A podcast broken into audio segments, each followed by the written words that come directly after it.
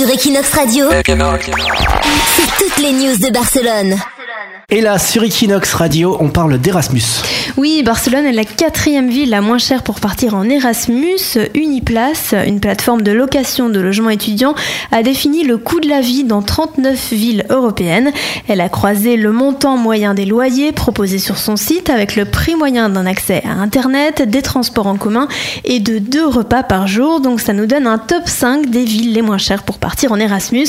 En tête du classement, Lisbonne, le point fort de la capitale portugaise le budget repas qui ne dépasse pas les 110 euros par mois environ.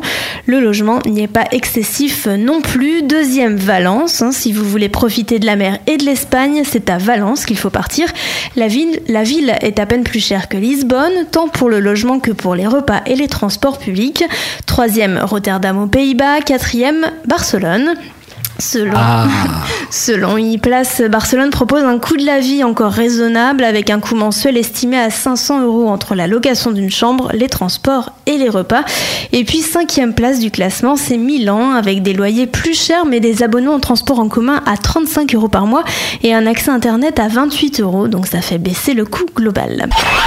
Sur Equinox Radio, c'est toutes les news de Barcelone.